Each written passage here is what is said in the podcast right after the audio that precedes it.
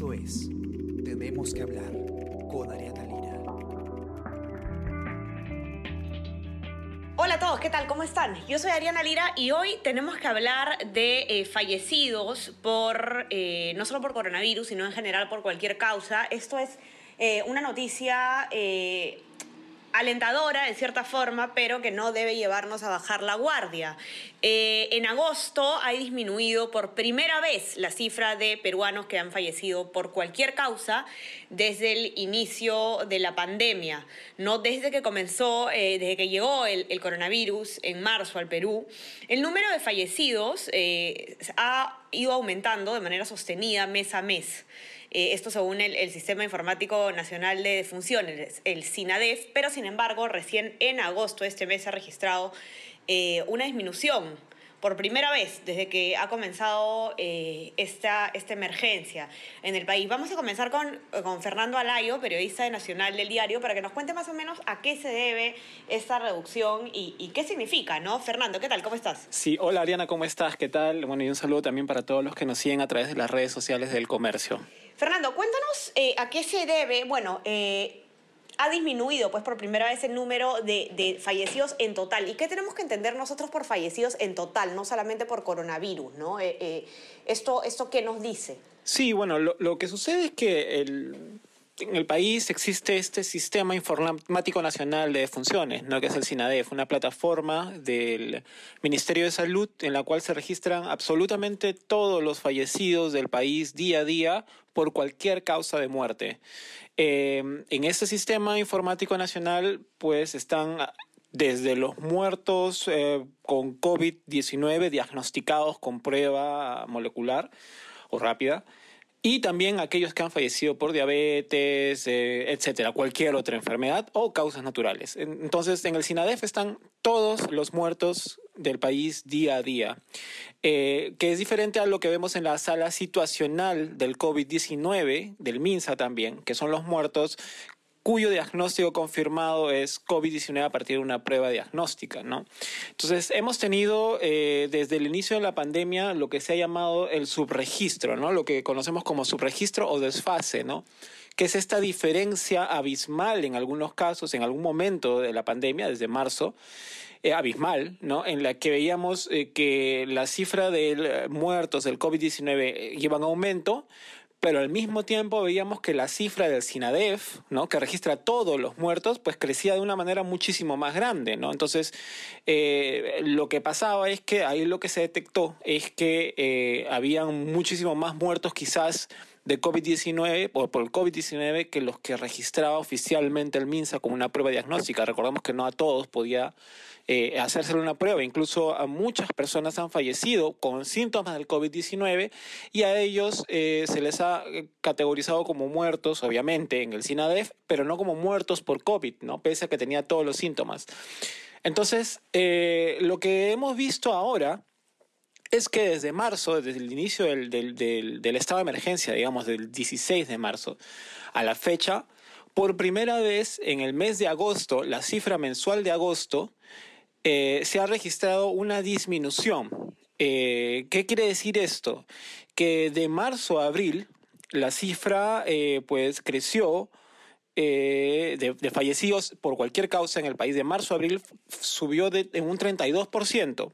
De abril a mayo subió, casi se duplicó, subió un 94.5%. En junio volvió a subir, aunque no tanto, a un 7.1%. Entre junio y julio subió un 5.1% y ahora entre julio y agosto la cifra ha decaído en un 6,1%. Eh, en agosto hemos registrado 26.520 fallecidos por cualquier causa en todo el país. Eh, y es la primera vez en, en, que la cifra total de muertos por cualquier causa en el Perú ha disminuido desde el inicio de la pandemia.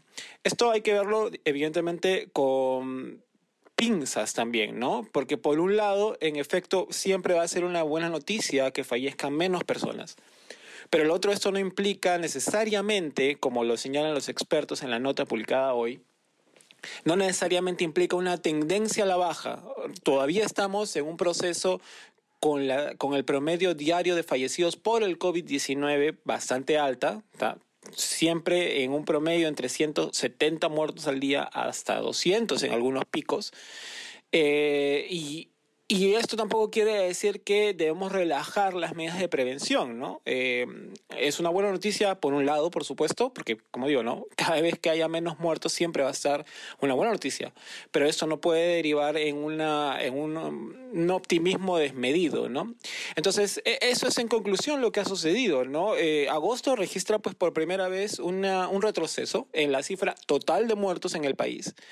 Eh, y eh, esto habría que esperar en las próximas semanas, incluso septiembre y octubre, para ver si esto realmente marca una tendencia de crecimiento. Ya veíamos que estaba retrocediendo un poco, ¿no? Como te digo, ¿no? Entre mayo y junio la cifra cayó, a, aumentó, pero un 7,1%, a diferencia de entre abril y mayo, que prácticamente se duplicó, ¿no?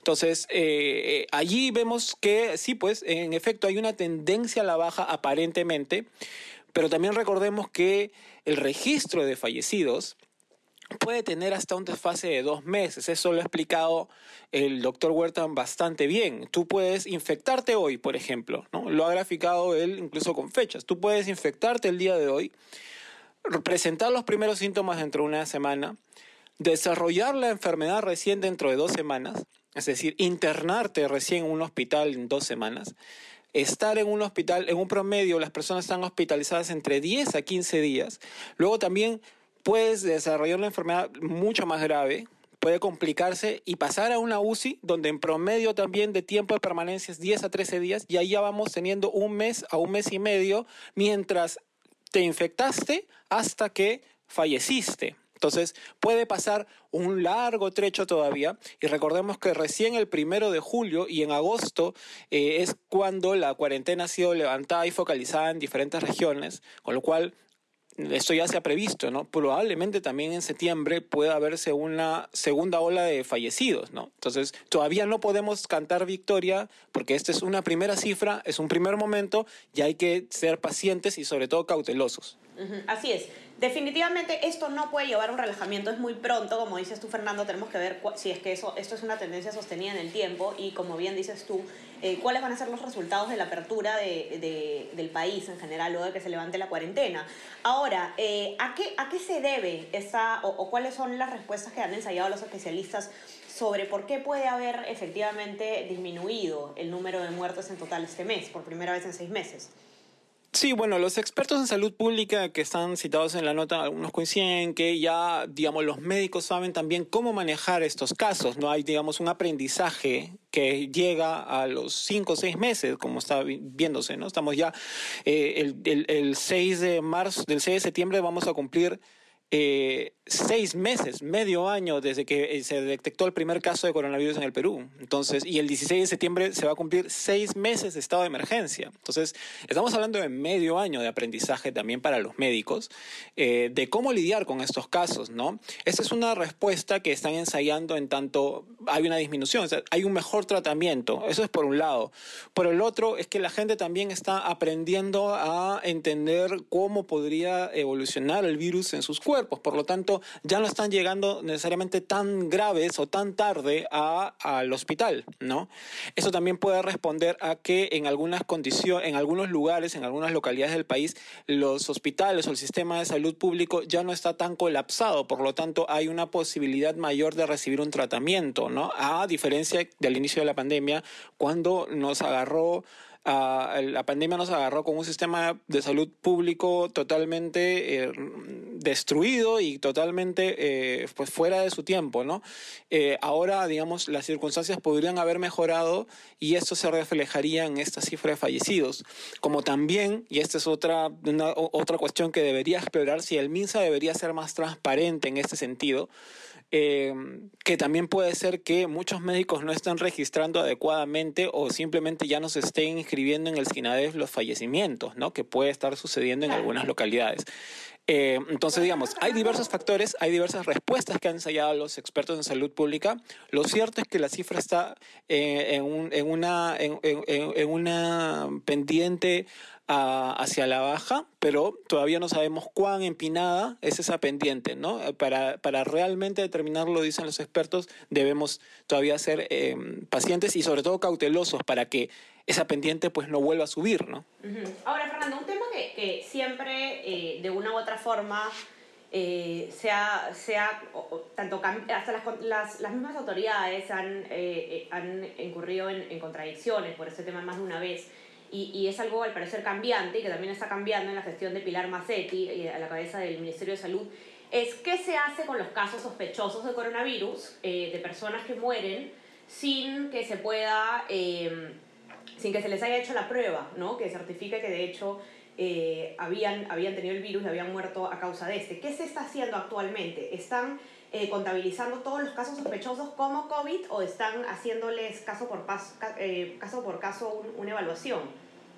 Sí, bueno, recordemos que desde que inició su gestión Pilar Massetti, a la cifra oficial de muertos por COVID-19 se le han añadido más de 6.500, casi 7.000 muertos adicionales que inicialmente habían sido considerados como sospechosos y registrados en el SINADEF como tal, ¿no? Por lo tanto, no eran parte del registro oficial de muertos por COVID, sino estaban dentro del registro de SINADEF. Inicialmente eran 27.000 eh, personas que habían fallecido con causas, con sospecha de COVID-19, que habían fallecido con, con, con, síntomas del COVID-19, pero que no estaban registrados, y que el Ministerio de Salud, a través de una comisión en la cual también estaba integrada por funcionarios de la Organización Panamericana de Salud, estaban revisando cada uno, ¿no? Cada caso para transparentar las cifras, ¿no? Que es lo que había señalado el gobierno. En este momento el gobierno está en ese ejercicio. Es un ejercicio que va a ser constante porque cuando uno ve los reportes diarios del MINSA, el MINSA lo que está haciendo es eh, brindando información tanto del día a día como de los últimos siete días. Es decir, por un lado te dicen que, eh, por ejemplo, eh, de entre ayer y hoy han mm, subido 2.000 casos de, coronavirus confirmados, ¿no? Pero al mismo tiempo dicen que eh, eh, ayer, por ejemplo, se reportaron 5.000 casos que han sido esclarecidos durante los últimos 7 días. Es decir, te están dando la cifra de los últimos 24 horas, pero también te están dando las cifras de los últimos 7 días. Esto, esto evidentemente responde a que eh, se está haciendo un esclarecimiento diario y constante tanto de las cifras de fallecidos como de la cifra de casos confirmados, ¿no? Eh, y en este ejercicio está el Ministerio de Salud. Lo que sí se le exige al Ministerio es que haya una mayor transparencia en la apertura de estos datos, ¿no? Tanto el científico computacional Raji Burhu eh, como otros expertos que tratan de llevar la contabilización de, la pandemia y el impacto de la pandemia a través de métodos estadísticos, pues han exigido al Ministerio de Salud que haya una transparencia en los datos abiertos, la cual en este momento ellos indican que no se está dando, ¿no? O tienen demasiados problemas para acceder, ¿no? Entonces, esa transparencia se requiere evidentemente desde el gobierno eh, para que pues todos conozcamos si realmente eh, hay una tendencia o no. El otro problema, Ariana, que no quiero que se me escape, que también lo habían comentado a partir de lo que dijo el presidente de la República el domingo sobre esto de que estamos en la etapa final de la pandemia y que precisamente anteayer ya él mismo se encargó de aclarar que se refería a que era básicamente una luz al final del túnel, pero que todavía iba de esto a durar de manera sostenida. Es que eh, se está haciendo todavía los diagnósticos con pruebas rápidas. Y eso es un gran problema porque las pruebas rápidas lo que pueden determinar es básicamente si tú has tenido la enfermedad en los últimos 15 días, pero no necesariamente lo tienes en ese momento activo el virus.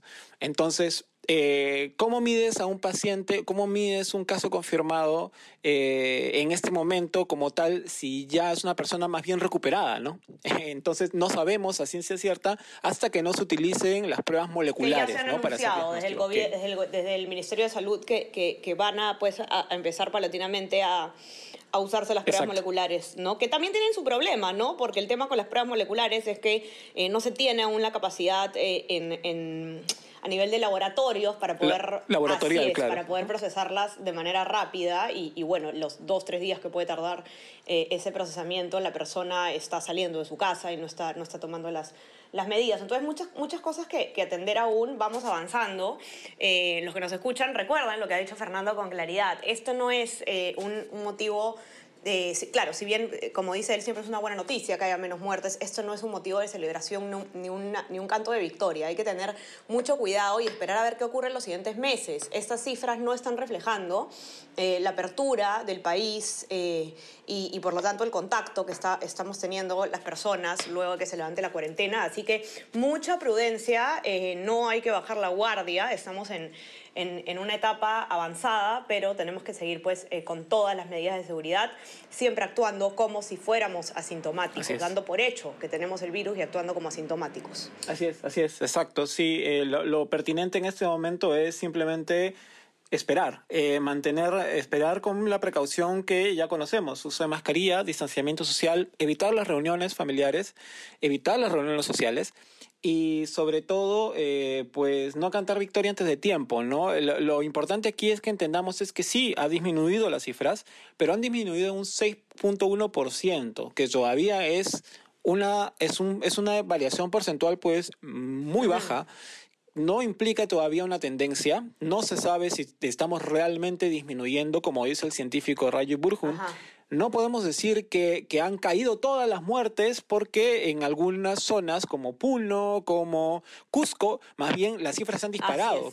Entonces el Perú es tan diverso como los registros es tan diverso como eh, la misma cultura eh, de respeto a las normas. Entonces, hay, que, hay que tener en cuenta de que eh, lo, acá lo importante es seguir manteniendo la, la, prevención que ya hemos sostenido en los últimos seis meses y que evidentemente vamos a tener que respetar hasta que haya una vacuna o un tratamiento efectivo. Precisamente el día de ayer ya se anunció la llegada del primer lote de vacunas. Y hoy ha llegado de, ya la, candidata a vacuna. Ha llegado hoy día la delegación, me parece, de la farmacéutica china si no me equivoco. O ha sido ayer, ¿no? Ayer ha sido, sí. Exacto, sí, ha llegado el primer lote de las candidatas a vacunas. Recordemos, son candidatas a vacunas, no son vacunas todavía. Están en pruebas de ensayos clínicos eh, que son procedentes de China, elaboradas por el laboratorio eh, Sinopharm, que pues, van a ser probadas en 3.000 peruanos en la Universidad Cayetana y tres, otros 3.000 en la Universidad eh, de San Marcos, ¿no?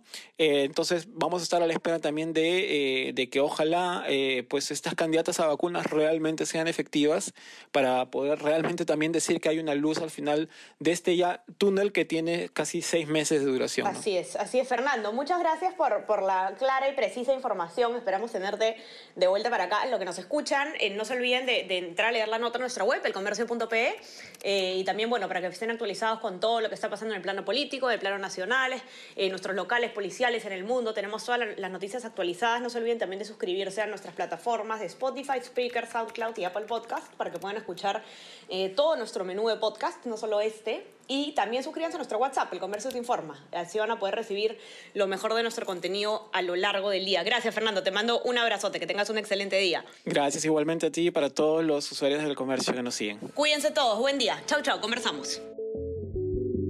Esto fue tenemos que hablar.